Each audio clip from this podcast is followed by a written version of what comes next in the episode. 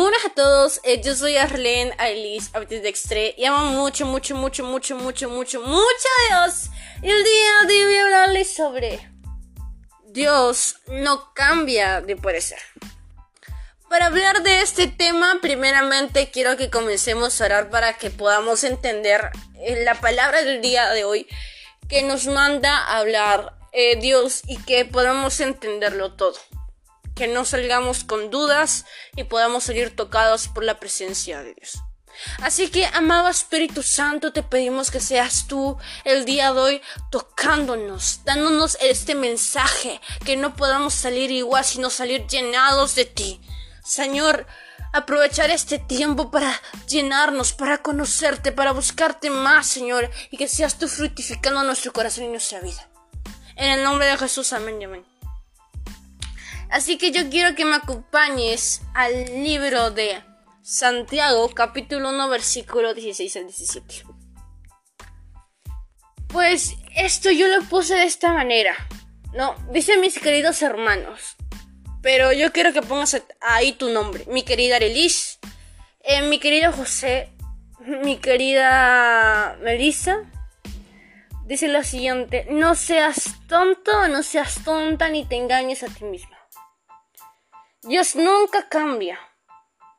Fue Dios quien creó todas las estrellas del cielo y es quien nos da todo lo bueno y todo lo perfecto. Santiago sabía que Dios nunca iba a cambiar.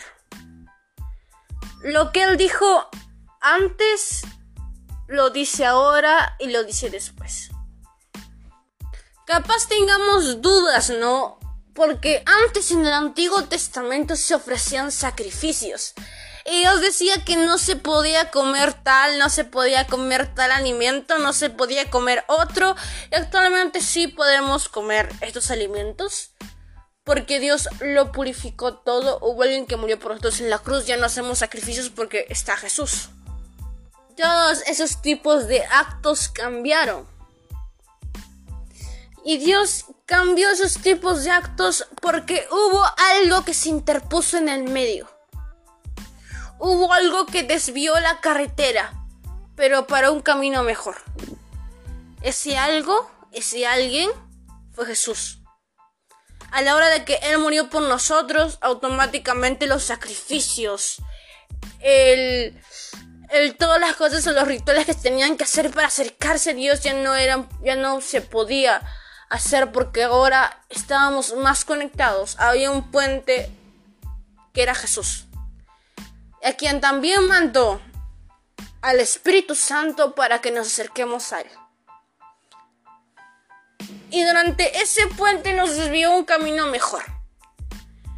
Pero ese camino sigue lleno de mandamientos que debemos obedecer. Sabes, las cosas para acercarnos a Dios ahora son más accesibles, ¿no? Con un acceso pues directo a Él a través de una oración. Pero los mandamientos siguen igual. Los mandamientos no, no se han movido de honrar a tu padre y a tu madre, de no matar, de no, de no mentir. Los mandamientos de poner a Dios en primer lugar, el llamar a tu prójimo como a ti mismo. Jesús en la tierra lo demostró. Todos los mandamientos que fueron en el Antiguo Testamento, Jesús lo demostró en la tierra. Y Jesús pudo purificarnos y hacernos santos a la hora de orar en la presencia de Dios.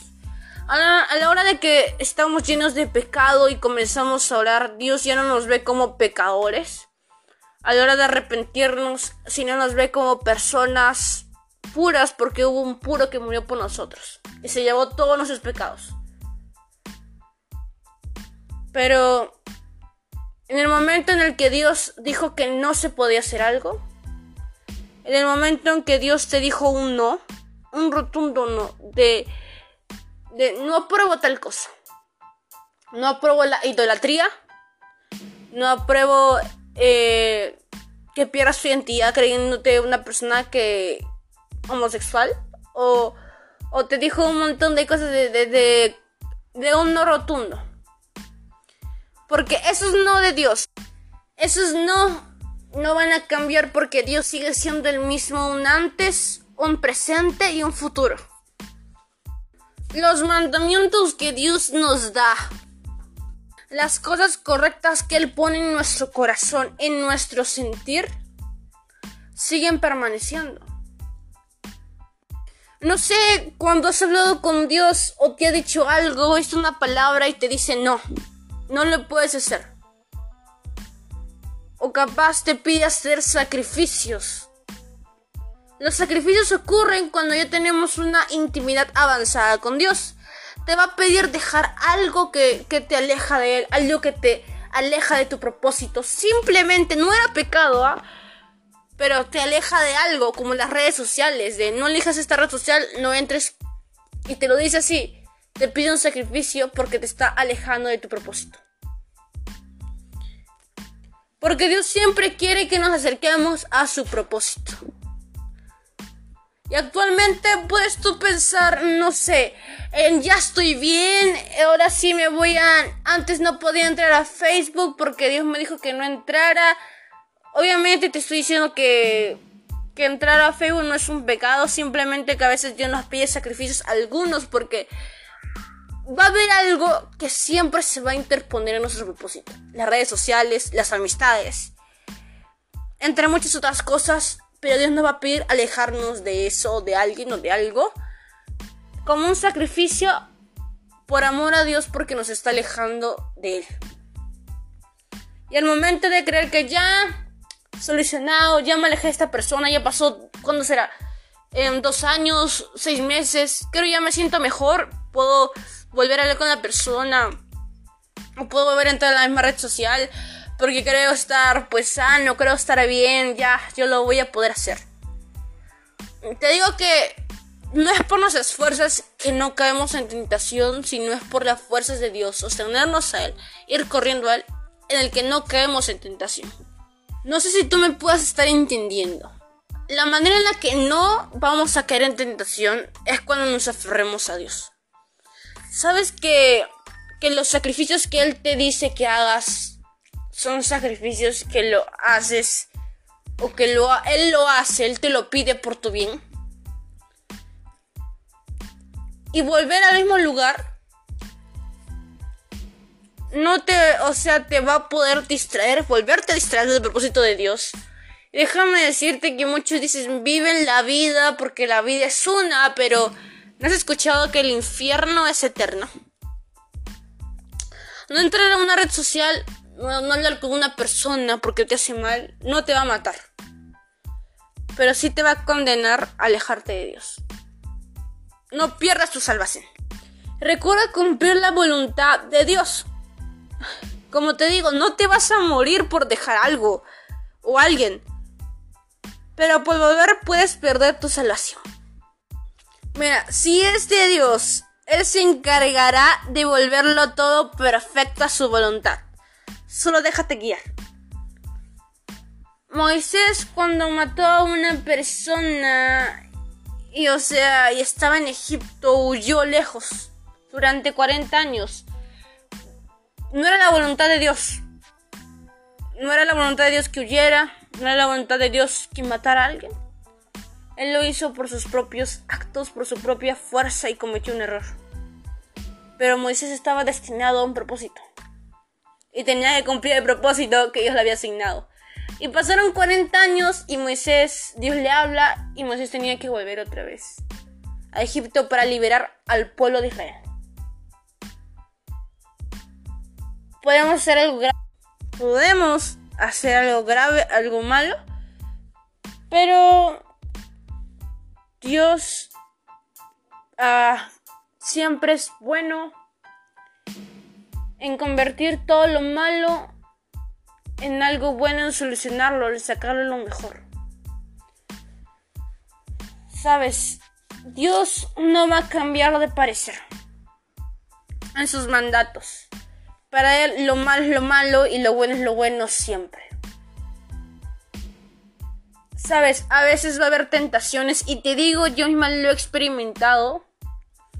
A veces Dios me dijo, aléjate de algo, aléjate de esto, Lilis, aléjate de este juego, aléjate de, esta, de esta persona, de, de esta red social. Y simplemente no me alejé. O si lo hice, lo hice durante, ¿qué será? Una semana, dos meses, tres meses, y luego volver a lo mismo. Me lo dijo Dios para que siguiera el propósito que Él asignó para mí. Pero yo dije, hoy ya pasó una semana, ya pasó dos meses, tres meses, ya me siento mejor, yo creo poder volver a hacerlo. Yo digo que sí lo puedo hacer por mis fuerzas, no, De esa manera no lo dije, pero yo sí creo, no voy a caer en tentación. Lo volví, volví a hacer lo mismo y volví a caer en tentación. Volví a pecar y entendí que, Señor, no es por mis fuerzas, sino es por las tuyas. Y si me dijiste que me alejara de eso, debí hacerte caso y debí alejarme de lo que tú me dijiste. Y pedí perdón y entendí que Dios cuando me dijo que me alejara y que hiciera un sacrificio, lo hizo Él por amor, para ayudarme y yo tenía que cumplir el sacrificio y no volver atrás. Una película que me dijo mi mamá es retroceder nunca, rendirse jamás y es donde estamos más vulnerables en cara en tentación, porque el diablo es, experto en hacer, en tentarnos y volvernos vulnerables. Pero simplemente corre los brazos de Dios. Pídele respuesta a él, pregúntale a él, habla con él. Él te va a contestar en su Biblia, en su palabra, a través de otras personas, a través de tu líder. Déjate administrar por él si Él tiene un propósito para tu vida, Él lo va a cumplir, Él lo va a hacer posible. O sea, simplemente si te dejas guiar, tu propósito en Dios se va a cumplir. Porque Él lo está haciendo. Él te pide sacrificios para que el propósito que tiene para ti se cumpla. Así que recuerda que Dios es el mismo ayer, hoy y siempre. En sus mandamientos lo perfecto que es lo que Él aborrece, lo va a aborrecer y lo que Él ama, lo va a amar. Jesús es el ejemplo claro que debemos seguir. No nos engañemos a nosotros mismos tratando de creernos, uy, muy fuertes de resistir la tentación y jugar con el pecado para volver a caer. Y si una vez saliste, no te vuelvas a meter otra vez por creer que vas a volver a salir. No juegues con el pecado. Porque Dios te puede sacar. Pero si tú no quieres salir, simplemente no vas a salir. No te aferres al pecado, aférrate a Dios. Así que eso es todo por el podcast. Doy muchas bendiciones para tu vida. Recuerda que Dios no cambia de parecer Dios tiene un propósito para tu vida y todo lo va a hacer perfecto a su voluntad. Él te va a hablar.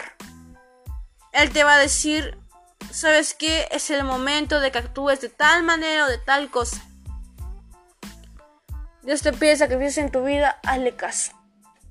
Se sigue siendo administrado por Él. Si a fin de cuentas tú crees que esto es temporal, pues Dios se va a encargar de hacerte, de hacerte darte cuenta de lo que Él quiere. De alguna otra manera se está huyendo del propósito de Dios. Él te lo va, Él te va a hacer querer que vuelvas a tu propósito y a tu camino, como lo hizo con Moisés. Aún pasen 40 años. Pero tú di que sí vuelve, igual que Moisés, volvió a Egipto para liberar a su pueblo. Déjate guiar por él. Así que de todo por el podcast, tengo muchas bendiciones para tu vida. Recuerda que estamos aquí para darle toda la gloria a Dios. Estamos aquí para poder, pues, seguir siendo llenados de Él. Así que muchas bendiciones para tu vida.